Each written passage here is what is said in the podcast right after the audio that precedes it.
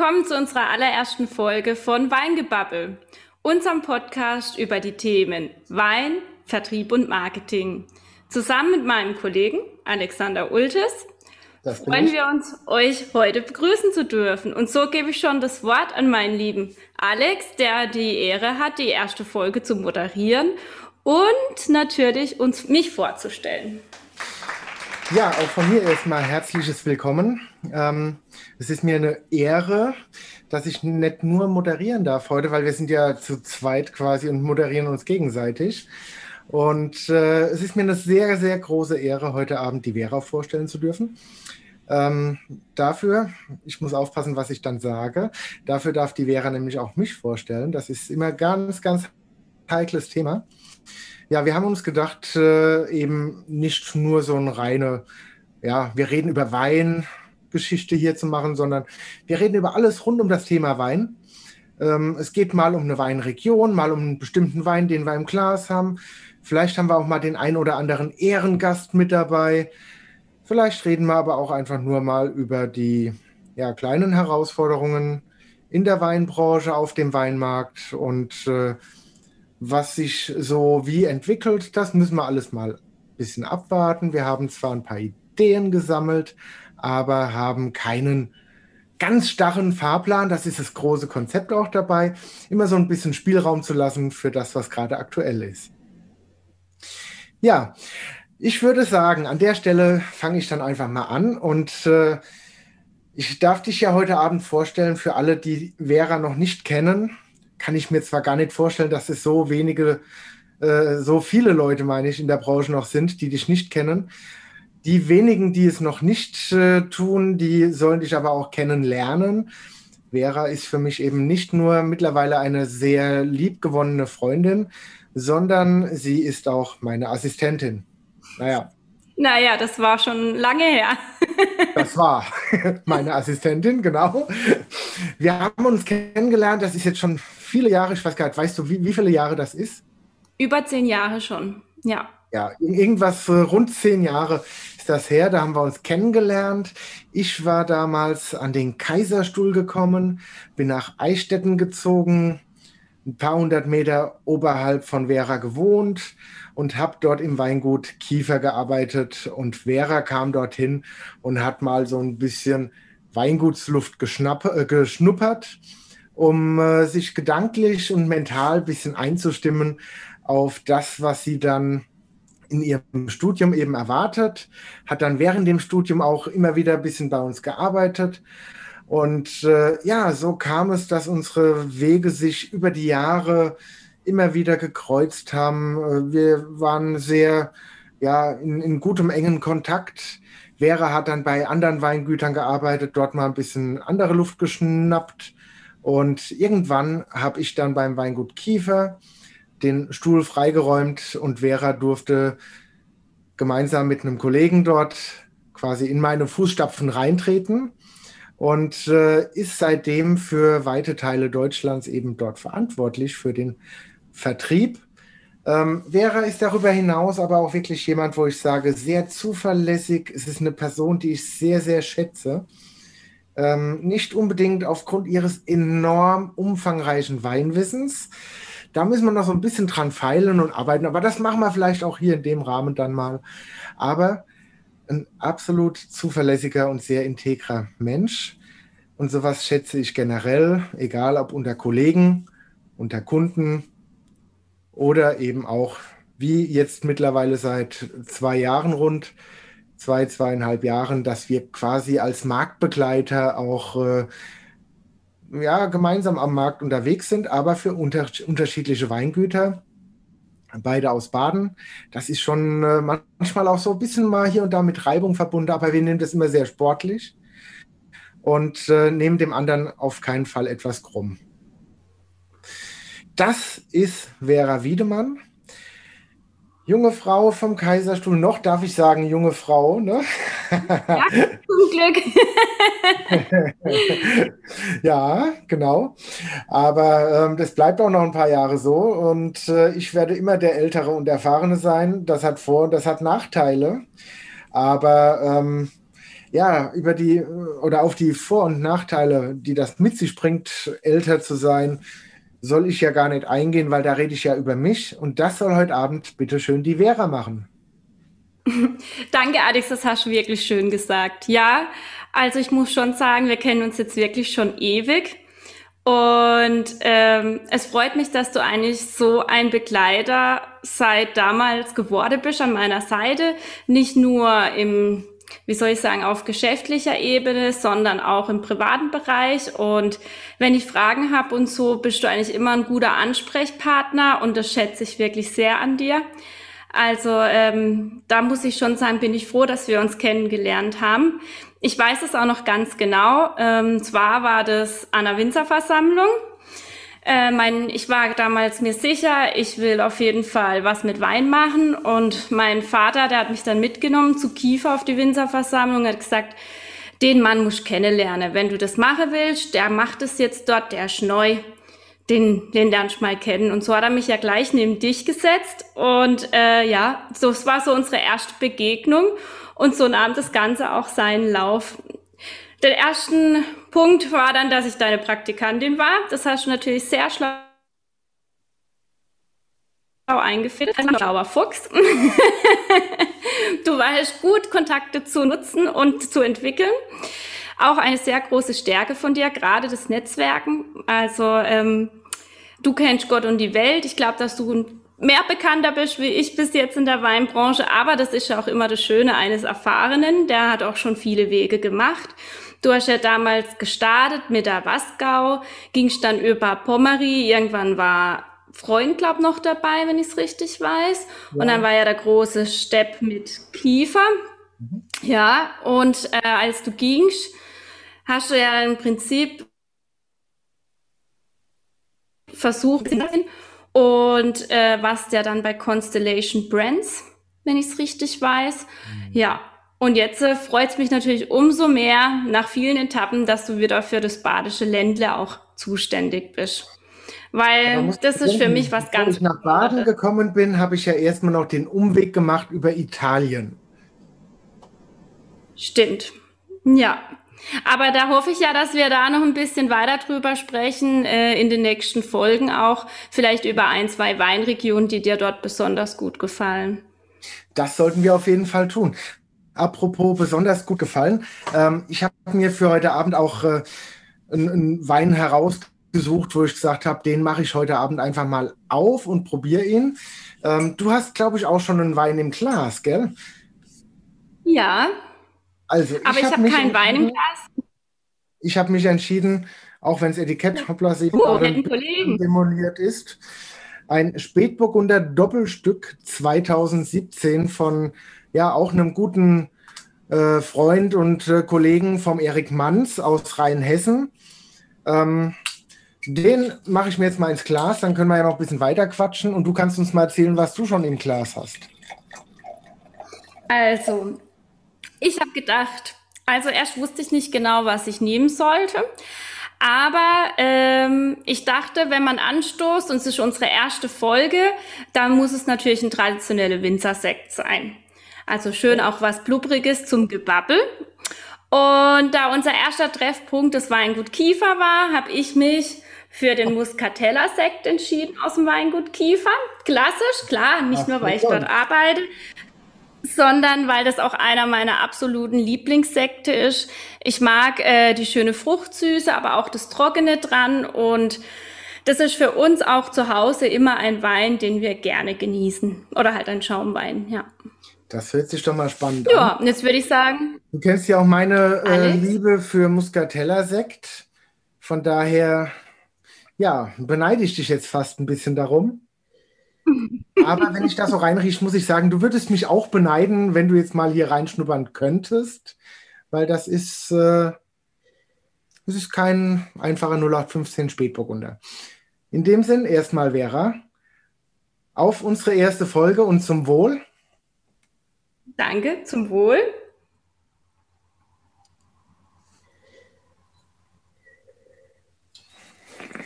Hm. Also ich bin sehr zufrieden mit meiner Wahl. Ich mit meiner auch.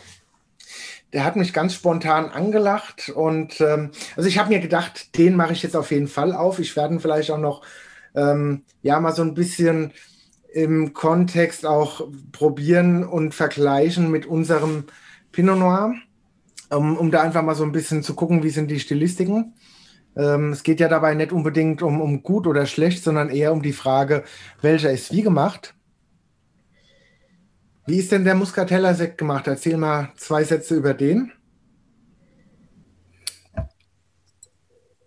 Also eben traditionelle Flaschengärung, war zwölf Monate auf der Hefe gelegen und ist trocken ausgebaut. Also nicht brüt, aber was ich halt an dem sehr schön finde, die Süße ist nicht zu dominant. Ähm, es ist wirklich sehr angenehm und ähm, die süße Säure, das passt einfach wunderbar. Also für mich auch ein schöner Aperitif. Ja, Muscatella-Sekt und Aperitif, das ist immer eine, eine gute Gelegenheit, finde ich. Ähm, ein Spätburgunder, klassischerweise ja nicht unbedingt gerade der typische Aperitivwein, ne? Der definitiv auch nicht. Aber das ist schon so Kategorie ein Maul voll Wein, also da ist schon schöne Substanz da. Aber es ist vom Stil her auch ein sehr schöner und sehr klassischer, sehr deutscher vom Stil her Spätburgunder. Er heißt Doppelstück, also gehe ich mal davon aus, dass er in Doppelstückfässern ausgebaut ist. Er hat auch diese, diese schöne Reife, die damit verbunden ist. Hat so ein bisschen diese Würze mehr mit reingekriegt. Aber in erster Linie eine schöne rote Kirschfrucht. Gepaart mit dem Würzigen. Aber eben auch kein Barrik oder so mit dabei. Und vom Stil her eher typisch deutsch gehalten. Mhm. Das Spannende dabei ist jetzt wirklich dann der Vergleich mit unserem Malteser Garten Pinot Noir. Also du hättest mir schon sagen können, dass du zwei aufmachst. Dann würde ich jetzt hier nicht so schwach dastehen mit einem. Das ich muss ganz ehrlich sagen. Nächste Folge. ich muss ganz ehrlich sagen, das kam mir wirklich sehr spontan, die Idee. Ähm, und es war auch eher die Neugier, die mich dazu getrieben hat. Also Unseren kenne ich ja natürlich, den äh, von Erik Manns habe ich jetzt äh, schon ein paar Tage oben stehen. Der wartete förmlich schon darauf, endlich mal äh, ins Glas zu dürfen. Und also wirklich ganz spannend ist, schon in der Nase geht unserer eher so in diese dunklere Frucht. Der von Manns ist eher der, äh, ja, die, die rote, die hellrote Frucht, eher das äh, frischbeerige und unserer wirkt ein bisschen reifer, ein bisschen üppiger, breiter. Entschuldigung, sind nicht die hellen Früchte auch eher so das Typischere für äh, die Region Baden? Also die dunkleren Früchte, Entschuldigung, ja. Weil so sehe ich das eigentlich schon, dass das eher klassisch für unsere Region auch ist. Schon, aber ähm, ich sag mal, da kommen zwei Aspekte. Zum einen mh, hm, auch einfach eine ganz andere Stilistik. Bei Erik Manns ist es die sehr klassische deutsche, typisch deutsche Stilistik. Sehr gut gemacht, also wirklich extrem gut gemacht. Unsere ähm, heißt ja auch schon nicht Spätburgunder, sondern Pinot Noir, wo wir auch ein bisschen so dokumentieren, das ist eher dieser bisschen modernere, internationalere Stil, eher die dunkle Frucht nochmal betonter herausgearbeitet, hat auch vielleicht einen Ticken mehr Farbe, da müsste ich jetzt die beiden Weine nebeneinander haben zum Vergleichen, aber ich würde sagen, vielleicht ein Ticken dunkler von der Farbe, ähm, eine Nuance, sattere Farbe. Beide sehr gut.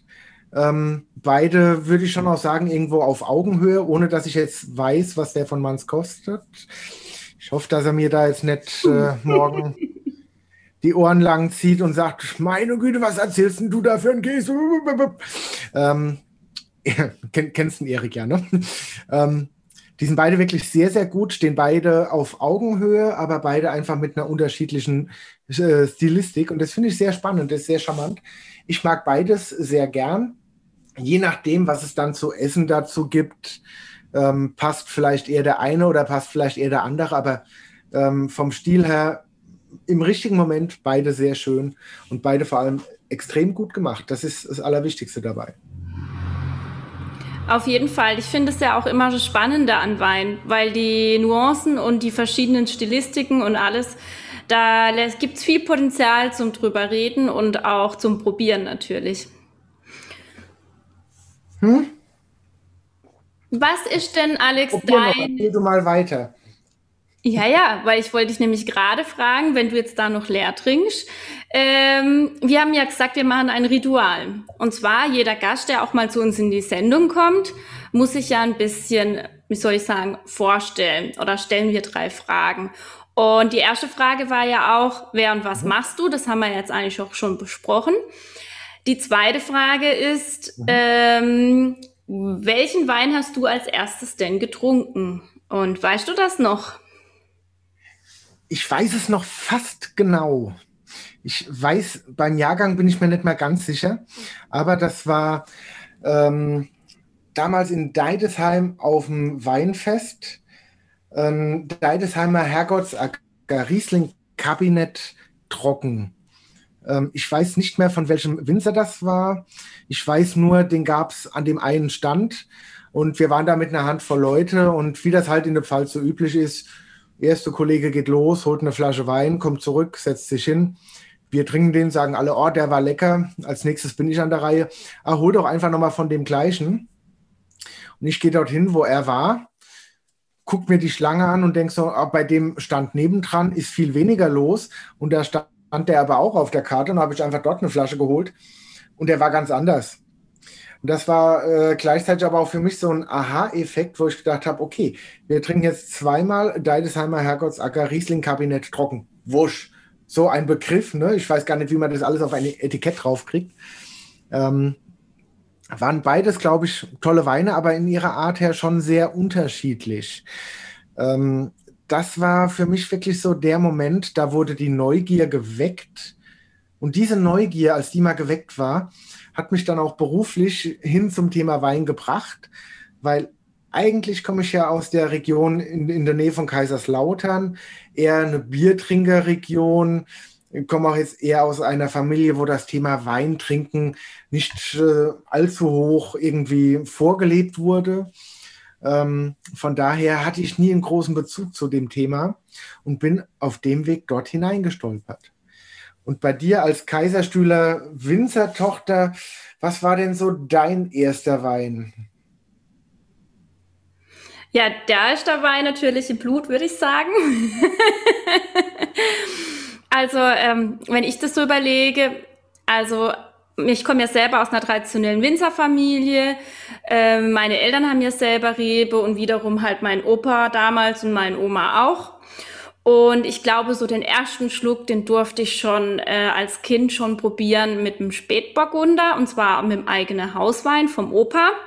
Der hat schon ges dafür gesorgt, dass man eigentlich relativ früh schon weiß, was die eigenen Produkte sind. Und ja, das war eigentlich so, aber so, also für mich so dieses erste Weinerlebnis, das hatte ich leider auch hier in Eichstätten oder schönerweise auf dem Weinfest damals und das war eine Scheurebe und zwar eine Scheurebe-Kabinett.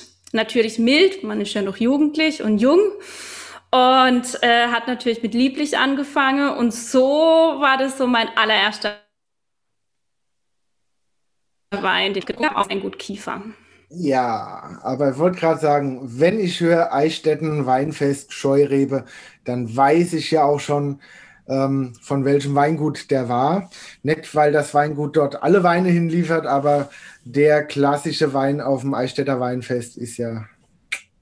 Auf jeden Fall die Scheurebe, ja. Hat sie auch verdient. Ist schon, also ähm, mit dem haben wir alle angefangen, muss man auch so sagen. Das war halt so der war süß. Da haben sich die jungen Leute drüber gefreut. sehr schön, sehr schön. Aber ist doch auch gut, wenn irgendwo jeder in seiner Weintrinker, Weinkenner ähm, Laufbahn irgendwie so seine Art hat, wie er da zu dem Thema findet, auf welchem Weg er dorthin kommt. Ähm, komischerweise ist es ja so, dass für viele eher der Einstieg im restsüßen Bereich liegt das ist auch bis heute so, wenn die jungen Leute anfangen, Wein zu trinken, dann oft eher mit Weinen, die ja einen gewissen Mindestgehalt an, an Restsüße haben. ich war komischerweise, und ich habe das bis heute noch nicht verstanden, warum, ich war wirklich über die trockene Variante zum Wein gekommen, habe darüber meinen Einstieg gefunden, bin nicht unglücklich darüber, es ist ja trotzdem was aus mir geworden, ne? aber ähm, eigentlich ein sehr unüblicher Einstieg in das Thema.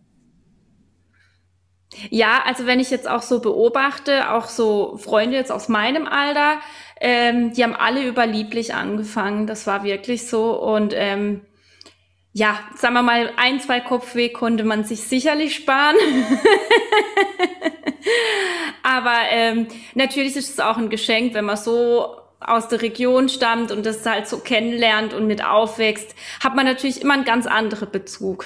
Ganz klar, du hast da von klein auf das Thema miterlebt, mitgelebt, äh, vom ersten Tag an quasi immer mit in den Reben unterwegs gewesen und alles. ist was ganz anderes. Ähm, ich war schon ein, ein fortgeschrittene Jugendliche, als ich das erste Mal ja, in Weinberg gesehen und erlebt habe, so richtig. Ähm, das hat halt in meiner Kindheit gar keine Rolle gespielt. Ne? Das ist ganz, ganz anderer Hintergrund da. Was ich aber auch wiederum schön finde, weil man auch ähm, ich finde, etwas offener vielleicht auch ist, weil man ähm, viel mehr Wissensdurst auch hat, weil man ja auch meint, man muss auch einiges erfahren und lernen und natürlich dann auch, ähm, ja, nicht, also man ist schon sehr heimatverbunden und sehr stolz, das ist auch schön, aber ich finde auch schön, wenn man sehr offen ist und vieles probiert und ja, aber das hast du ja auch immer durch deine Weiterbildungen, Fortbildungen, die auch du alle gemacht hast, äh, ja auch wahnsinnig aufgebaut. Also dein Weinwissen ist ja dadurch sehr gewachsen. Das sagst du jetzt. Ich sehe natürlich immer noch die ganzen kleinen Lücken, die da sind, wo ich nicht alles weiß und und und. Ne? Aber ich glaube, das liegt auch in der Natur der Sache. Jetzt haben wir die zwei Fragen oder zwei der drei Fragen schon abgearbeitet, die wir gesagt haben, die wir den Gästen stellen. Was wäre denn die dritte? Ja, und zwar, wie würdest du dich als Wein beschreiben? Ja, das ist eine gute Frage. Ähm, da ich jetzt zweimal ja den Anfang gemacht habe, ähm, würde ich an der Stelle einfach sagen, mach du doch mal den Anfang. Was wärst ja. denn du für ein Wein? Also, äh, Was will Scheurebe lieblich? Nein, der auch nicht. Ähm, ja, also ich glaube, ich bin schon der klassische Typ und würde mich somit wie ein Grauburgunder beschreiben. Klassisch, nämlich vom Kaiserstuhl natürlich. Ich bin halt äh, Heimatverbundene, ähm, komme hierher, bin auch stolz drauf, habe ich ja vorhin auch schon leicht andeuten lassen. Und unsere Leitsorte eben ist der Grauburgunder und für mich auch eine meiner Lieblingssorten, weil ähm, sie auch sehr vielfältig sein kann.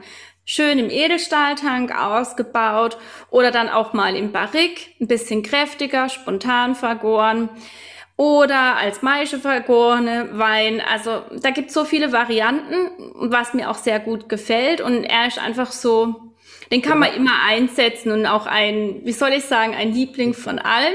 Und ähm, ja, das denke ich, würde sich schon so auch passen Jetzt zu konkret. mir. Edelstahl aufgebaut, wachig, spontan vergoren. Was davon wärst du?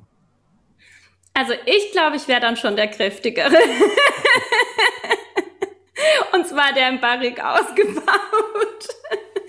Nicht so der schlanke Typ. Moderne Variante oder eher so Kategorie Ruhländer? Moderne Variante natürlich. nein, nein, nein, Ruhländer. Das war jetzt provokativ gefragt. Ne? da hast du schön getroffen. Nee, ich finde auch dann so ein schöne, spontan vergorene, im Barrik ausgebauten, mit einem wunderbaren Schmelz, Cremigkeit und auch so eine schöne Finesse und auch noch ein bisschen die Säure und vor allem auch die Substanz. Also ich denke auch, dass ich eine sehr standfeste Person bin, die auch ihrer Meinung klar ist und ich denke, das kann man in so einem Grauburgunder auch wiederfinden. Das hört sich auf jeden Fall gut an, ja. Ja, so jetzt, Alex, jetzt will ich mal wissen, was du dir ausgesucht hast oder gedacht hast. Also ich, ich wäre vom Typ her, ähm, ich bin ja jemand, ähm, jeder kennt mich, jeder hat schon mal von mir gehört, ähm, habe anscheinend ja ein großes Ansehen in der Branche, bin vom Typ her jemand, der Charakter hat ähm, und dazu steht, der auch Ecken und Kanten hat deswegen würde ich mich jetzt nicht unbedingt ähm, beim Wein, der ich sein könnte oder der ich bin von der Art her, würde ich mich nicht unbedingt in Deutschland sehen. Die Deutschen sind mir da oft ein bisschen zu geschliffen von der Art. Ich lasse mich auch gern eines Besseren belehren. Aber vom Typ her bin ich eigentlich so der, ähm, ja, ich sag mal, klassische Bordeaux aus einem nicht ganz perfekten, hochgelobten 100-Punkte-Jahrgang. Ähm, eher Cabernet geprägt, eher linkes Ufer, Kieselsteine und Co. Ähm, also das ist schon eher so die äh, Ecke, wo ich mich dann zu Hause fühle, was äh, meine Charakterzüge angeht. Ähm, vom Jahrgang her wäre ich ein 2001er wahrscheinlich. Der 2000er hochgejubelt, so ein bisschen verkannt. Danach der Jahrgang 2001 zeigt aber bis heute seine Größe, seine Stärke, hat wahnsinnig schöne Säure, hat Ecken und Kanten, ähm, polarisiert, ist nicht unbedingt jedermanns Liebling, aber Kenner wissen ihn zu schätzen. Also, ähm, ich liebe auch wirklich diesen Typ Wein, weil er diese schönen grünen Paprikanoten hat. Diesen, der hat heute noch wahnsinnige Ecken und Kanten. Gerade neulich mal wieder ein 2-1er Pichot Baron aufgemacht. Das ist so ein Wein, wo ich sage, der trifft eigentlich genau das, wie ich sagen würde, so bin ich. Vielleicht ist das auch mit einer der Gründe, warum ich äh, diesen Typ Weine so sehr mag. Kann natürlich auch sein. Es kann natürlich sein. Aber ich muss auch sagen, ich finde, es passt eigentlich ganz gut zu dir. Hast du es schön ausgesucht. Danke, da habe ich ja auch mal was richtig gemacht. ja, dann wären wir ja mit unserer Vorstellungsrunde auch schon durch. Die große Frage, und das bleibt sehr spannend für unser Publikum, ist, wie geht es dann weiter? Das sehen wir dann demnächst, das hören wir dann demnächst. Ähm, Vera und ich, wir bereiten schon mal alles vor und sagen viel Spaß die nächsten Tage und Wochen ohne uns. Aber bis bald. Bis bald, ich freue mich. Ciao. Tschüss.